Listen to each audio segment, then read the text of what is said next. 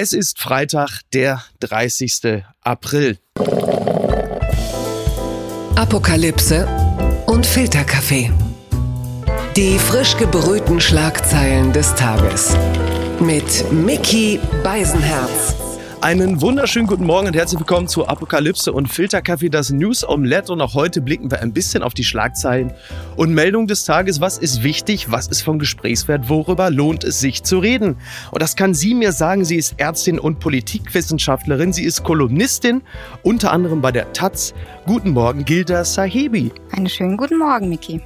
Hast du das mitbekommen, dass Michael Collins gestorben ist mit 90? Der dritte Mann der Apollo 11 Mission, also der, der in der Kapsel rumgeflogen ist, äh, damit niemand im Halteverbot steht, während äh, Buzz Aldrin und ähm, jetzt wollte ich schon Lance Armstrong, äh, Neil Armstrong auf den Mond konnten. Und dieser Akt, dieses Leute, geht ihr mal auf den Mond, ich bleib hier in der Karre. Das ist doch eigentlich ein heldenhafter Verzicht, der sogar noch den von Robert Habeck toppt, oder? Ja, also ich glaube, einen besseren Ausdruck von Demut gibt's eigentlich nicht. Finde ich einen sehr, sehr schönen Akt der Demut. Das zeigt eigentlich, dass es wahre Heldentum die Demut ist.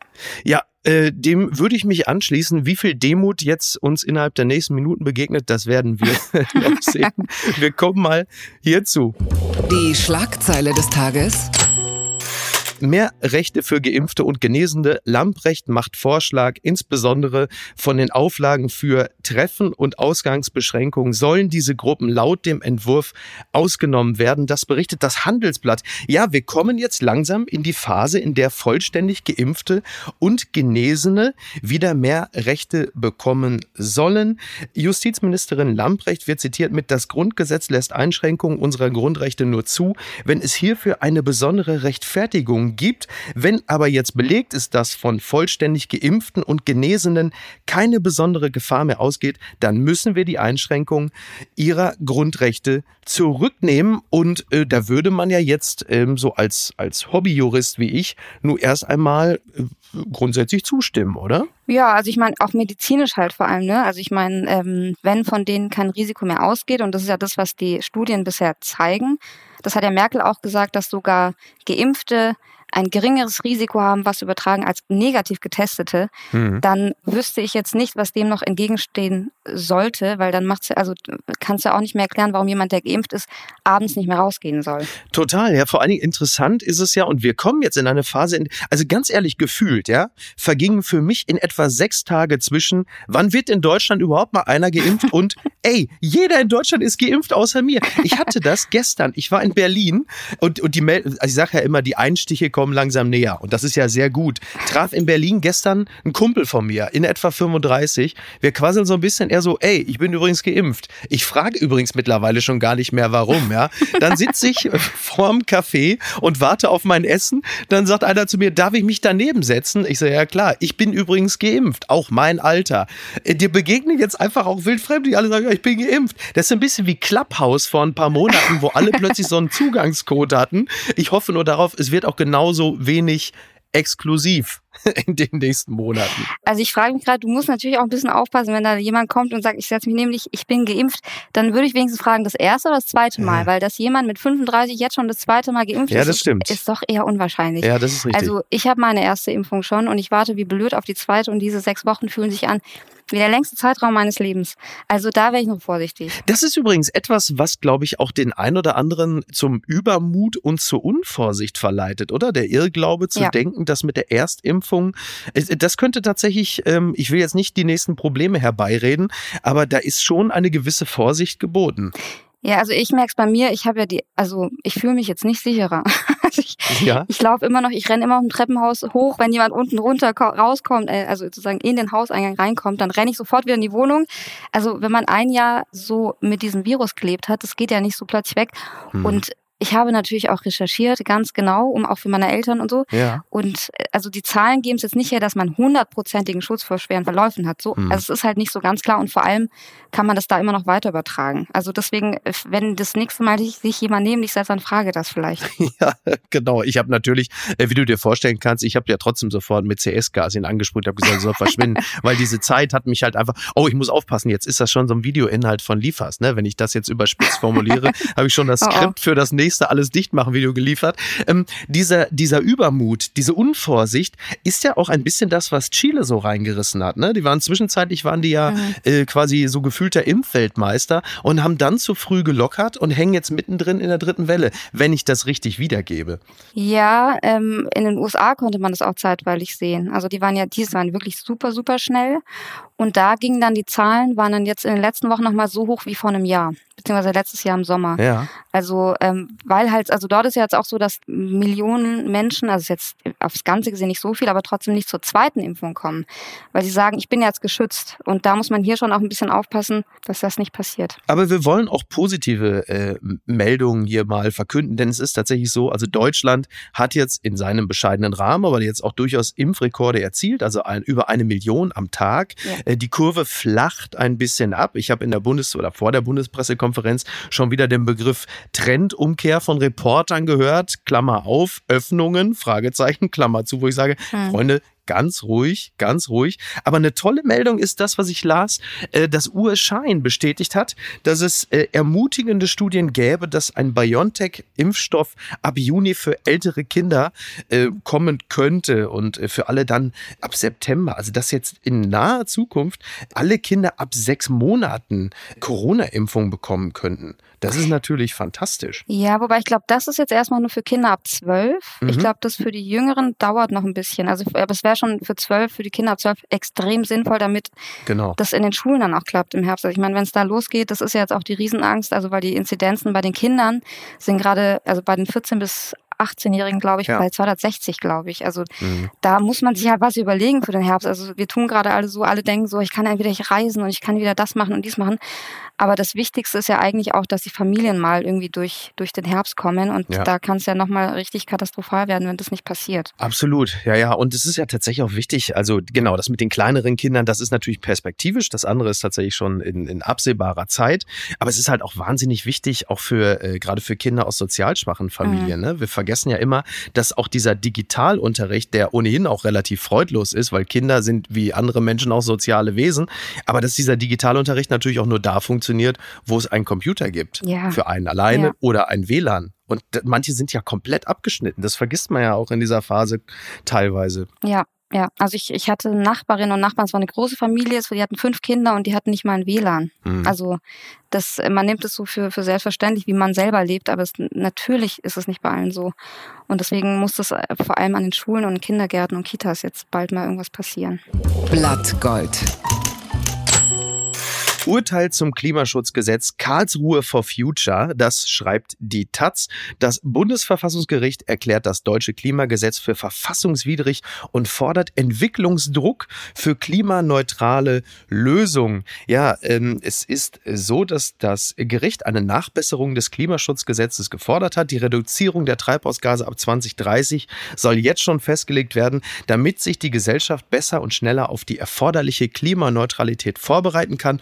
Nur so könnten unverhältnismäßige Eingriffe in die Freiheit künftiger Generationen vermieden werden. Bemerkenswert war, ähm, dass zu allem äh, Luisa Neubauer jubelte. Sie war eine der Klägerinnen, denn es müssen dort Personen klagen und nicht Verbände wie der BUND oder so.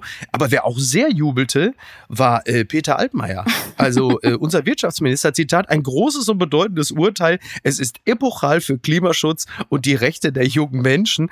wo du, also als entschuldige bitte, korrigier mich, ich habe da vielleicht auch was nicht mitbekommen, aber äh, Peter Altmaier hat da gejubelt, äh, als hätte er sich selber kurz vorher noch im Hambi an den Baum gekettet. Er hat, glaube ich, komplett vergessen, dass er Teil der Regierung ist, die Klimaschutz eigentlich immer erfolgreich blockiert haben. Was habe ich verpasst? Nee, ich, also ich meine, wir wissen jetzt, dass er relativ interessante Gedankensprünge machen kann. Das haben wir jetzt erfahren in den letzten Wochen. Richtig. Also von daher ist es gar nicht so verwunderlich und irgendwie ist ja sein, sein Enthusiasmus dann auch irgendwie ganz ganz witzig anzuschauen, ganz nett. Mhm. Aber ich finde bei dem Urteil, ja. also als ich das gehört habe, habe ich gedacht, also das ist ja quasi ein Urteil, ihr habt ein Ziel, Bundesregierung und dann müsst ihr auch irgendwie gucken, wie er da hinkommt. Ja. Und ich habe mich gefragt, ob die FassungsrichterInnen sich das letzte Jahr angeguckt haben und gedacht, ja gut, das wird nicht klappen. Ich glaube, wir müssen jetzt eingreifen. Mhm. Also irgendwie ähm, ist es wie so ein, wie, wie so ein Macht halt auch, ihr müsst auch was dafür tun, wenn Dinge passieren sollen. Also eigentlich total eine Riesenklatsche. Deswegen finde ich Peter Altmaier fast schon herzzerreißend.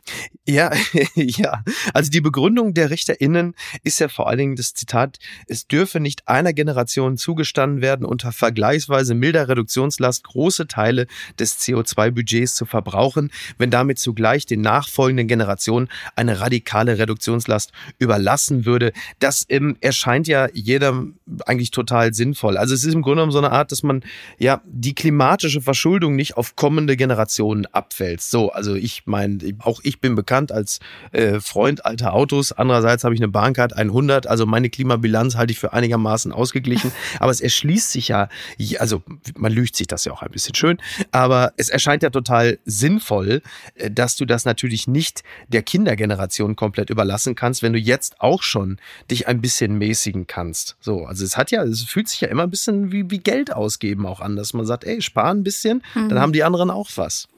Ja, und vor allem finde ich es eigentlich auch interessant, dass sie das ja dann auch mit Freiheitsrechten von den zukünftigen Generationen genau. erklären. Also, dass sie ja sagen, die müssten dann quasi so viel CO2 einsparen, was wir jetzt alles verbraucht haben, dass sie nicht mehr ihre Bürgerrechte sozusagen ausleben könnten.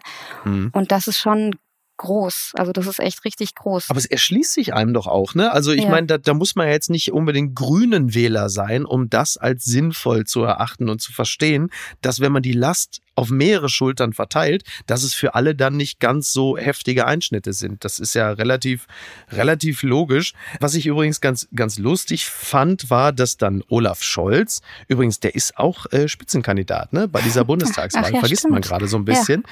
dass er, dass er Peter Altmaier dann via Twitter adressierte, sagte, lieber Kollege Altmaier, nach meiner Erinnerung haben Sie und CDU, CSU genau das verhindert, was nun vom Verfassungsgericht abgemahnt, äh, angemahnt wurde. Aber das können wir wir rasch korrigieren. Sind Sie dabei? Woraufhin Altmaier wiederum bei Twitter Scholz antwortete, lieber Kollege Scholz, diesen Vorschlag habe ich schon mit meiner Klimainitiative im letzten September gemacht, papapapap, wo du sagst, also erstmal sagt man, Leute, nehmt euch ein Zimmer, dass ihr das nicht so öffentlich aushandelt. Und man hat das Gefühl, dass beide einfach nicht Teil der Bundesregierung, also, oder beide haben den Klimaschutz erfunden und wir alle haben es also einfach verpasst. Ich, ich war wirklich ja. absolut begeistert. Aber äh, das Gefühl, dass, dass die SPD nicht Teil der Bundesregierung ist, hat man ja grundsätzlich. Das ist richtig. Also das hat man ja auch bei der ganzen Impfkampagne gesehen. Da war es so, ja, mach doch mal, mach doch mal, als ob die nicht irgendwie genau am Kabinetttisch sitzen würden. Ja. Da habe ich auch gedacht, ja gut, könnt ihr auch was machen oder könnt ihr nur irgendwie rummotzen? Ja. Also von daher ist es eigentlich folgerichtig. Die unbequeme Meinung kommt von Kevin Kühnert und wie die ausfällt, sage ich gleich. Der Tagesspiegel schreibt, SPD-Vize Kühnert attackiert Immobilienmogul nach Kritik am Mietendeckel. Roger oder Roger Akelius wirft Rot-Rot-Grün vor, mit dem Mietengesetz, Zitat, notleidende Kinder bestohlen zu haben. Kevin Kühnert spricht von beispielloser Entgleisung. Also es ist schon wirklich eine sehr spektakuläre äh, Geschichte. Also dieser Akelius hatte in einem Interview mit dem Tagesspiegel den Berliner Senat scharf angegriffen. Der 76 Jahre alte, äh, Jahre alte Schwede, dessen Firma über Stiftung weltweit mehr als 44.000 Wohnungen besitzt, präsentiert sich als Wohltäter, der große Teile seines Kapitals nach eigenen Angaben für humanitäre Zwecke verwendet. Und durch diesen Mietendeckel sind ihm natürlich Mieteinnahmen entgangen. Und er argumentiert dann so, dass er sagt, soll die Stiftung, also er hat ja diese Stiftung, er sagt, soll die Stiftung lieber den rot-rot-grünen Aktivisten helfen, statt 200 Kinder in Kambodscha vor dem Verhungern zu bewahren? Was ist das für ein Vorschlag? Und dann ja. sagt natürlich Kevin Kühnert, das seien Nebelkerzen und seien höhnische Äußerungen. Und da würde man ja grundsätzlich, also ich muss ja, das ist ja schon so ein, so ein Mr. Burns-Move, so, ja, die armen Kinder in Kambodscha, die Millionen werden. Also das ist ja, es sind wohl 23 Millionen, die durch diesen Mietendeckel zwischenzeitlich entgangen sind. Und also die, die Frage, die dieser Akelius da äh, sich ausgesetzt sah, das ist ja die Frage, die Baerbock auch beantworten musste, also quasi Kinder oder Karriere. Also, sowas habe ich ja schon lange nicht mehr gehört. Ja, es ist also, man muss, ich musste das auch mehrmals lesen, um zu verstehen, was er genau meinte. irgendwie, mhm, das ja. ist ja quasi, wenn du irgendwie in den Laden gehst und dann sagst du, nee, ich will weniger zahlen, weil alles, was ich hier mehr zahlen muss, geht nicht an Kinder in Kambodscha. Ja. Also das ist ein ganz seltsames, es ist irgendwie, ich, also ich muss das wirklich öfter lesen, weil ich habe es nicht ganz verstanden. Mhm. Aber anscheinend, wenn du so ähm, keine Mieten mehr zahlst oder so weit weg von der Realität bist, dann kannst du sowas halt sagen. Oder? Ja, das ist ja so, als müsste jetzt irgendwie Maskensauter von der CSU demnächst seine 1,2 Millionen Provision zurückzahlen und sagt dann sowas, ja, mache ich gern, aber erklären Sie das den SOS Kinderdörfern. Ja, das ist genau das. Wirklich, ja, also ist schon spannend. Ich meine, der hat äh, in Berlin, dieser Akelius, äh, dieses Unternehmen hat äh, dort alleine mehr als 14.000 Wohnungen. Da kommt natürlich auch ein bisschen äh, was zusammen, äh, aber das so zu begründen, dass äh, dann den Kindern in Kambodscha das Geld fehlt, ich muss Ja. Sagen, das habe ich, Ja. sowas habe ich wirklich lange nicht Ja. gehört. Und die haben ja wirklich die teuersten Mieten auch in Berlin. Also ich habe ja, ich habe eine lange äh, quälende Wohnungssuche hinter mir und ähm, immer wenn ich Akelius gesehen habe, habe ich eigentlich weggeklickt, weil das das kann sich eigentlich kein Mensch Ach, leisten. ist das so, ja? Ja, die sind richtig teuer. Ah, okay. Ja, deswegen, ich würde übrigens auch nie das Argument nehmen, das ist ja quasi so, wie du, wenn du deinem Kind sagst, jetzt ist auf, sonst irgendwie Kinder in Afrika würden. Also so, das ist ja wirklich Mhm. das Level, so ungefähr. Ja, ja. Ja, und wenn, die, wenn demnächst Jeff Bezos Steuern zahlen muss, dann sagt er, äh, denken Sie bitte an die 10.000 Robbenbabys. Also wir werden, wir werden uns einfach Ja. künftig alle schlecht fühlen, wenn wir äh, Millionäre irgendwie in die Haftung Geld nehmen. abnehmen. Ja, das geht nicht. Gucken mal, wer da spricht. Thomas Gottschalk verteidigt alles Dichtmachen Teilnehmer. Das, das schreibt die BZ. Moderator und Entertainer Thomas Gottschalk hat die Teilnehmer der umstrittenen Protestaktion Alles Dichtmachen verteidigt. Er war vor kurzem in der Sendung Maischberger die Woche und da ging es natürlich auch um Jan-Josef Liefers und dann sagte Thomas Gottschalk, das sind alles ernsthafte Menschen. Da gehört der Jan-Josef dazu. Dieser Mann, er wollte das Beste. Er wollte einen Beitrag leisten, dass die Dinge besser werden. Liefers habe sich von offensichtlich anderen Menschen etwas einreden lassen, was nicht verständlich war. Also erstmal der Satz, das sind alles ernsthafte Menschen. Also Howard Hughes war auch sehr ernsthaft, als er dieses riesige Holzflugzeug geplant hat. Irre kam es trotzdem rüber. Ähm, bei Thomas Gottschalk muss man jetzt, ich glaube, und das, das schließt sich auch ein bisschen der Kreis. Auch ich glaube, Thomas Gottschalk hat auch nicht so ganz verfolgt, was so dann drumrum noch zu lesen war über Jan-Josef Liefers. Denn man kann ja vieles sagen, aber Josef, also Jan-Josef Liefers hat sich ja nicht reinziehen lassen, sondern er hat ja diesen Text, den er dann verfilmt hat, ja auch selbst geschrieben. Also der letzte, der überrumpelt wurde von diesen 53 SchauspielerInnen, war ja Jan-Josef Liefers. Ich gehe mal davon aus, du hast die ganze Geschichte auch verfolgt, oder? Ja, ich habe die auch verfolgt. also Okay, der, der Seufzer, der, der, ja, ich, okay, ich verstehe. Ja, also es ist halt, also ich finde, daran sieht man einfach, wie viel schief läuft in dieser, also in vielen Debatten, die wir, die wir haben. Also, ähm, Mhm. die, also ich sag mal so, Menschen machen sich sehr gern. Ich fühle deinen zum Opfer. Schmerz, Gilda. Es Ich fühle deinen Es Schmerz. ist mein Kryptonit. Ich kann nicht, ich kann es einfach nicht mehr. Das, ich verstehe, also ich verstehe, die Sache ist halt, dass Menschen sich sehr gern zum Opfer machen. Und ich glaube, was halt diese Leute, die diese Videos gemacht haben, verkennen, ist, dass wir alle dasselbe gerade erleben. Mhm. So. Also natürlich hat, haben es manche Menschen schwerer und andere Menschen weniger schwer. Das ist ganz, ganz klar. Aber wir machen alle dasselbe durch. Und da kommen halt manche zu diesen Schlüssen und andere zu jenen Schlüssen. Und ich glaube, wenn man sich halt total in die Opferperspektive gibt, dann sieht man einfach nicht mehr so viel anderes. Ja. Und deswegen, ich glaube, dass, dass diese Leute und vor allem Jan-Josef Liefers einfach in einem krassen Tunnelblick sind. Und wenn er auch anfängt, DDR-Vergleiche zu machen, da sieht er einfach nur noch irgendwie seine Position und das, was, was irgendwie für ihn schief läuft. Und natürlich siehst du da nicht die Pflegekräfte und die Menschen und alle drumrum. Ja. Und dann sich auch noch zu beschweren, dass, dass man kritisiert wird. Also Hass ist immer, geht nie. Das ist natürlich gar keine Frage. Aber dann irgendwie sich zu beschweren, dass man dann kritisiert wird, dann, dann dreht man, dann macht man sich noch mehr in die Opferstellung. Und wenn wir alle ständig in der Opferstellung sind, dann können wir überhaupt nicht mehr miteinander reden.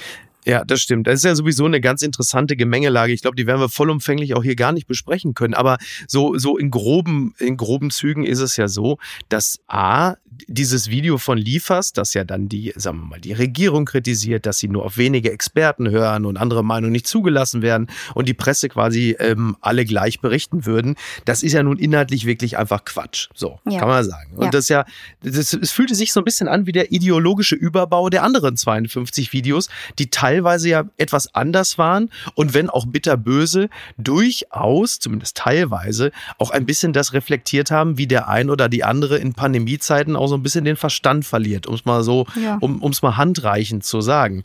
Was Liefers, äh, und das finde ich wirklich interessant, er kritisiert ja die Medien, äh, wie sie so in der Pandemie berichten, hat dann aber in einem Interview mit der Zeit gesagt, dass er selber seit Dezember keine Nachrichten mehr liest. Das heißt, er kritisiert etwas, von dem er einfach faktisch keine Ahnung hat, ja. weil er es halt einfach nicht mehr weiter verfolgt hat. Also er hat diese tollen Beiträge von Markus Feldenkirchen, Sascha Lobo verpasst, Kurt Schnippen, mein Gott, so viele. Ja, mhm. und, und das ist natürlich ein bisschen schade. Interessant ist natürlich auch, dass ganz viele Menschen, die sich wiederum über die 53 Videos aufgeregt haben, die Videos ja auch in, also die meisten davon ja gar nicht gesehen haben. Also am Ende ist es so, dass ungefähr, also es ist, am Ende ist man sich ein bisschen ähnlich darin, dass man Dinge kritisiert, die man ja nicht vollumfänglich umrissen hat, aber im Wettbewerbseifer natürlich dann auch mitgemacht hat. So, ich nenne es jetzt mal das reflexive Informationsverweigerungshufeisen, an dessen Ende einfach nur, nur Schrott ist. Weil das heißt auf der einen Seite natürlich auch, ja toll liefers, die AfD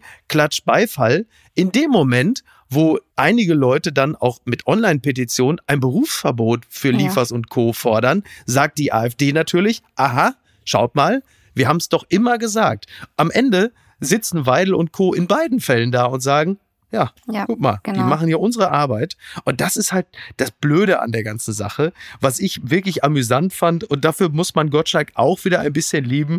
Der sagte dann auch an der Sendung, er hätte bei der Aktion wahrscheinlich auch mitgemacht und wäre dann aber auch gleich wieder erschreckt zurückgerudert. Und dafür muss man, dafür muss man Gottschalk dann auch wiederum ein bisschen lieben, dass er sich so seiner Scheißegaligkeit äh, zumindest bewusst ist. Das hat mich dann mit diesem ganzen Quatsch versöhnt. Trotzdem hat Liefers gestern bei Maybrit Illner gesessen. Der war ja jetzt überall. Also von Stummschalten und Canceln ja. kann jetzt nicht zwingend ja. die Rede sein. Und stattdessen hätte man vielleicht doch besser mal Ricardo Lange eingeladen, ja. diesen Pfleger auf der Intensivstation, der gestern vor der Bundespressekonferenz war. Ganz toller, bewegender Auftritt, wie ich fand.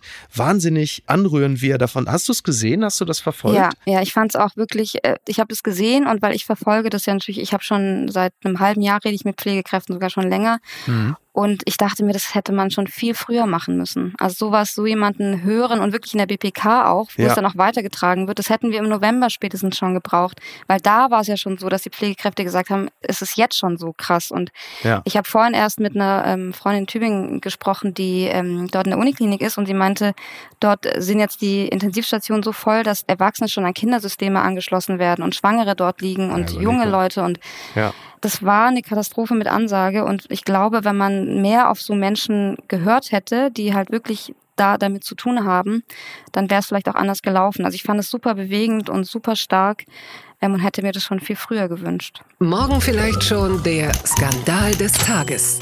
Queen-Sohn sorgt erneut für Eklat, das schreibt T-Online. Prince Andrew gründet Firma mit Skandalbanker. Äh, ist das nicht auch Tautologie, Skandalbanker? Naja, sei es drum. Prince Andrew hat aus der Vergangenheit ganz offenbar nicht gelernt. Schon wieder kursieren skandalöse Meldungen über ihn in den britischen Medien. Nun hat er mit einem fragwürdigen Banker eine Finanzfirma gegründet. Ja, äh, und zwar mit einem äh, Mann namens Harry Q. Und der trat wegen des Vorwurfs der sexuellen Belästigung im März 2018 von seinem Chefposten bei der Privatbank Codes Code zurück. Er habe junge Mitarbeiter Mitarbeiterin unangemessen betatscht, ihnen gegenüber anzügliche Bemerkungen gemacht und sei obendrein ein starker Trinker, hieß es damals. Also äh, Prince Andrew, ja, wo andere ein Fettnäpfchen haben, da hat er einen Infinity Pool. Was ist denn da? Also, was, also was kann er noch machen, um sein, er kann mit Metzelder eine Agentur gründen, das wäre jetzt vielleicht noch ein, aber ansonsten, es ist ja, also, ja, also man, man, den musst du doch komplett aus dem Verkehr ziehen, ich, oder? Ich weiß auch nicht. Also man sagt ja, dass man irgendwie als Mensch immer seinen eigenen Mustern unterworfen ist,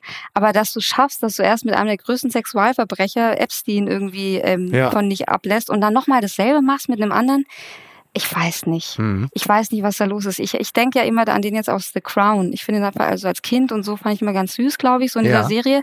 Und jetzt denke ich echt, was macht ja. er denn die ganze Zeit? Es tut mir fast schon leid. Also er richtet ja mittlerweile mehr Zerstörung an als Hurricane Andrew, ne? Und das, das soll man erstmal schaffen. Also ich will mich da jetzt auch gar nicht allzu sehr drüber lustig machen, weil es natürlich alles sehr bitter, die Dinge, in die er verwickelt ist. Und es gibt reichlich Opfer. Das soll man an dieser Stelle auch nicht, ja. nicht verkennen. Bei Andrew habe ich nur das Gefühl, dass der vielleicht einfach wirklich im Laufe der jetzt, letzten Jahre und Jahrzehnte einfach keine anderen Freunde und Bekannte mehr hat als diese Kreise. Das heißt, er hatte vielleicht nie eine Chance mehr, irgendwelche anderen Leute an sich heranzulassen, weil er einfach er kennt niemand anderen als diese Typen. Ich weiß es nicht. Ich weiß nicht. Also, wobei, wenn man irgendwie das Interview an das Interview von Meghan Markle und Prinz Harry, Harry hört, so was die so gesagt haben, wie irgendwie schlimm das ist, in im, in diesem System, ich glaube, Organisation haben sie es genannt, dann kann es gut sein. Aber ich weiß nicht, ob du dann ständig nur Epsteins kennenlernst. Äh, weiß ich nicht. Ich glaube, du musst schon was dazu tun. Das hat mich überrascht. Die TZ berichtet, irrer Plan. Oktoberfest soll in Dubai stattfinden, samt Originalen wie Bavaria, Promis und Schaustellern. Das Coronavirus hat kein Erbarmen. Die Chancen für das Oktoberfest 2021 stehen wohl schlecht. Doch scheinbar soll in diesem Jahr doch gefeiert werden in Dubai. Ja, und es soll am 7. Oktober losgehen und ein halbes Jahr lang andauern. Insgesamt 32 Zelte sind geplant. Von 12 bis 24 Uhr soll dann täglich gefeiert werden. Äh, rund 50 Millionen soll das Ganze kosten. Und es sollen auch Leute kommen, die für Stimmung sorgen. Unter anderem Malle Star, Icke Hüftgold, äh, Julia Siegel soll kommen. Also ich weiß nicht, sind das jetzt schon unsere Sanktionen wegen der vielen Menschenrechtsverletzungen, dass die da hinkommen? Ich meine, wenn wir ehrlich sind, Dubai ist ja sowieso ein einziges großes Käferzelt. Wenn man sich so die äh, regelmäßige Stammbesetzung da anguckt, so überrascht überraschend ist das alles nicht mehr. Die Frage ist natürlich nur jetzt, ähm, Hilda, sobald du geimpft bist, ab nach Dubai, Fragezeichen. Warst du schon mal in Dubai? Äh, ja, beruflich und Ah. äh, Ah, ja. I hated every single bit of it. Ah ja. Ja, vor 15 Jahren war Ja, ich, ich glaube, da. so ich gehe davon gehen. aus, es sieht Ja. jetzt einfach alles komplett anders aus dort. Also als alte Münchnerin, ich habe ja zehn Jahre in München gewohnt und ich bin selbst da nur einmal auf die Wiesen gegangen. Ich würde nicht nach Dubai fahren. Das Mhm. garantiert nicht. Aber Ja, vor allen Dingen nicht fürs Oktoberfest, ne? Also das ist ähm, die, der der kulturelle Aderlass Richtung Emirate schreitet also äh, voran. Ich bin ja ehrlicherweise gespannt, äh, wie man das in diesem Jahr jetzt sexuell nicht so ganz freizügigen Emirat regelt, wenn dann hinter der hinter den Zelten plötzlich die Kopulation beginnt, so wie auf dem Hügel an der Theresienwiese. Und ich gehe da Um fest von Gottes aus, um das Ganze so ein bisschen authentisch zu machen, wird in wenigen Tagen ein Containerschiff mit zwei Tonnen Erbrochenem geliefert.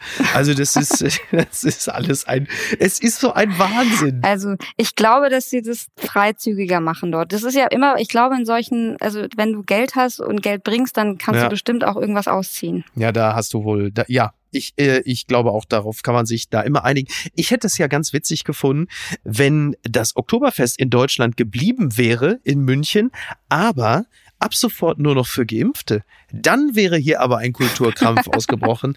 Dann, äh, dann wäre was passiert, oder? Ja, So? also ich Ähm, weiß nicht, dann, dann wären wahrscheinlich nur noch Männer geimpft. Nee, es gehen schon noch Frauen gerne hin, ne? Ich, ich Oh bin ja, total, ich ja, bin total ja, biased. Ja. Dirndl-Selfies bei Instagram. Immer pünktlich Ende September geht's Ah, los. ja. ja. ja, Man könnte doch auch gut Impfskeptiker in Deutschland zum Oktoberfest locken. Das wäre dann eine ganz andere Form des Anstichs. Das wäre doch mal eine Möglichkeit, oder? Aber gehen ImpfskeptikerInnen aufs Oktoberfest? Ist das was, wo die hingehen? Also ich sag mal so, grundsätzlich eine gewisse äh, Intellektbefreiung, äh, da gibt's ja eine, gibt's ja schon eine Schnittmenge, ne? So eine, Also ich weiß nicht. Ja. Also, hast du gesehen, auf was für Musik die tanzen auf der Straße? Hast du so Videos mal gesehen? Ich, das passt nicht so. ja, du hast recht, die sind so ein bisschen eh so, ne? Ist So Ja. ein bisschen, sind nicht so die Ja. Stampfer, es ist eher so ein bisschen esoterisch. Du hast, äh, du hast Ja. recht. Naja, gut, okay, ich merk schon, das wird hier, das wird hier nix. Das gibt's doch gar nicht. Airy News berichtet, man throws coins into plane engine for good luck. Uh, Beijing, in a bizarre incident, a man who was flying for the first time threw coins into the engine of the plane for good luck, forcing the airline to cancel a flight in Chinas Shandong Province. Also der Langrede kurzer Sinn. Ein Mann wollte fliegen und hat dann gesagt, naja, also aus- auf Nummer sicher gehe ich mal und es bringt ja Glück, werfe ich doch mal ein paar Münzen in die Turbine. Und äh, glücklicherweise haben die Techniker das noch festgestellt. Ansonsten wäre das Ding wahrscheinlich einfach abgeschmiert oder hätte mindestens gebrannt. Oh. Ja, Wahnsinn, ne? Aber Oder? selbst, selbst erfüllende Prophezeiung. Aber ich, ich fühle ihn. Ich, ich kann das sehr gut nachvollziehen. Wenn, wenn ich ins Flugzeug einsteige und irgendwas stimmt nicht, Ja. da wäre ich schon, äh, da würde ich, also ich kann das, ich kann das sehr gut nachvollziehen, aber es tut mir sehr leid, dass das passieren musste. Ich weiß nicht, ob der nochmal fliegt. Die Piloten waren so geschockt über so viel Verantwortungslosigkeit, dem wäre fast der Cocktail aus der Hand gefallen. Aber jetzt stell dir mal vor, äh, so Final Destination mäßig, dass dieser Flieger, hätte er abheben können, dass der ausgerechnet abgestürzt wäre. Wir werden nie erfahren, ob diese Glücksmünzen nicht tatsächlich was gebracht haben, oder? Na, und wir werden nie erfahren, ob nicht in ganz vielen Flugzeugen, die abgestürzt sind, nicht Glücksmünzen schuld Oh waren. Gott. Ja, Und was schreibt eigentlich die Bild? Na komm, also jetzt zum Ende der Woche muss das natürlich mal wieder sein. Post von Wagner. Liebes Café Europa. Du bist geöffnet. In Dänemark, Italien, in der Schweiz. Auf euren Außenterrassen gibt es Espresso, Käsekuchen. Es gibt Küsschen, Küsschen auf die Wange. Es gibt Menschen, die sich anfassen. Was für ein Leben. Wir in Deutschland sind das Kaffee Geduld. Wir haben die Notbremse. Wir sind wie Hasen, die ängstlich in den Höhlen schlafen. Mich nervt unsere Ängstlichkeit und unser Oh Gott, oh Gott, mach ich nichts falsch. Wir sitzen da in unseren Hasenhöhlen und warten ab. Wir hören nicht das Flüstern der Menschen, wie sie sich anfassen, wie sie miteinander sprechen. All diese Menschen sitzen im Café Europa. Ich will mir da gern ein Espresso bestellen. Herzlichst, Ihr Franz Josef Wagner. Ja, so viel dazu. Wobei das Café Europa ist immer das, wo äh, Ursula von der Leyen keinen Stuhl bekommt, wenn ich das richtig verfolgt habe. Oh, Gemein, ne? Das ist gemein, mal. oder? Ja, ent, also entschuldige mal. Ja. Sie hat ja jetzt gerade erst gesagt, wie verletzend das war, Miki. Ja, das ist absolut richtig und das nehme ich auch ernst als alter Okay. Feminist. Aber Mhm. ich möchte auch an dieser Stelle sagen, wenn man sich mit einem wie Erdogan da trifft, wie, wie sagt man so schön, wie man sich bettet, so sitzt man. So. Und that's what you get. Äh, äh, Sie hat sich ja gar nicht gebettet, der Michel hat sich gebettet da. Nee, sie ja, der ja ist ja sowieso gemacht. der größte Versager in der ganzen Geschichte. Da ist natürlich Ja, klar, das ist ist so. Charles Michel. Ne? Nur die Frage ist, warum muss man sich auf so eine Situation mit Erdogan überhaupt einlassen? Und ich habe wirklich vollstes Mitgefühl mit Ursula von der Leyen und ich sehe diesen Punkt komplett. Aber sie hat im Grunde genommen diese Demütigung stellvertretend für komplett Europa entgegengenommen, in dem Moment, wo sie sich dieser Situation ausgesetzt hat. Siehst du meinen metaphorischen Ansatz? Ich sehe, das ist sehr, sehr smart. Oh Gott, Ich sehe das, aber. das wollte ich vermeiden. Soweit durfte es nie also ich kommen. weiß nicht, das, das wäre quasi, als würde Europa nur noch äh sagen. Von daher macht das eigentlich total Sinn, diese Analogie. Oder? Finde ich nämlich auch. Ja, Oh. wunderbar. Ja, das, das möchte ich an dieser Stelle bilanzieren. Jetzt möchte ich zum Schluss nur noch eine Sache. Das ist sehr, sehr, sehr wichtig. Ganz weit vorne. Die Aktion läuft ja noch. Mit Vergnügen. Das Magazin wählt den schönsten Berliner und Liebe HörerInnen, ihr wisst, das ist mir wichtig. Ihr könnt natürlich wählen, ja, Fariade, ein ganz toller Typ. Christian Drosten, was hat der schon geleistet? Glashäufer Umlauf, ja, ist ja okay. Aber Leute, ihr müsst natürlich wählen für den Lurchenflüsterer, den Gordon Gecko, den Reptilschweiger, den Exi-Motherfucker Thomas Schmidt. Das ist, ist Schmidti, muss der schönste Berliner sein. Wer denn sonst? Gilda, du lebst in Berlin. Hast du vom Glanze äh, Thomas Schmidts auch schon irgendwas mitbekommen? Nein, überhaupt nix. Na, dann warte mal ein paar Tage ab. Wenn er zum schönsten Berliner gekürt wird, dann wird, wird es dir jetzt schon leid tun, dass du ihn mit solcher Missachtung strafst. Wo wohnt der denn, sag mal? Nee, Äh, ich, also, weiß davon ich nichts. Friedrichshain, da kann man jetzt, also Ach, ich meine, er wohnt in Friedrichshain, ja. Ich glaube, da kann man Ah. jetzt schon, also mit äh, iPhones und vielleicht sogar auch äh, professionellen Fotokameras bewaffnet mal hinfahren. Ja, dann, So, dann werde ich ja. das mal, mal machen nach dem Frühstück. Unbedingt. Unter mitvergnügen.com kann man immer noch abstimmen für Thomas Schmidt. Das wird sich lohnen. Gilda, ich bedanke mich ganz herzlich bei dir. Das war sehr schön. Vielen Dank. Danke für die Einladung. Ich würde mich sehr freuen, wenn du äh, der nächsten Einladung wieder folgen würdest. Sehr, sehr gerne, Miki. Dann halten wir es so. Ich wünsche dir ein schönes Wochenende und allen anderen auch. Dir auch. Bis denn. Ciao. Dankeschön. Tschüss. Tschüss. Ja, und wenn das noch nicht geschehen ist, dann kann ich euch natürlich nur herzlich bitten, unseren Podcast zu abonnieren auf der Plattform eurer Wahl, um bloß keine Folge zu verpassen. Das könnt ihr machen auf Apple, Spotify, Amazon und auf allen anderen Anbietern. Das würde ich, das würden wir euch hoch anrechnen. Apokalypse und Filtercafé ist eine Studio Bummens Produktion mit freundlicher Unterstützung der Florida Entertainment. Redaktion Niki Hassania. Produktion Laura Pohl. Ton und Schnitt Niki Franking. Neue Episoden gibt es jede Woche montags, mittwochs und freitags, überall, wo es Podcasts gibt. Stimme der Vernunft und unerreicht gute Sprecherin der Rubriken Bettina Rust.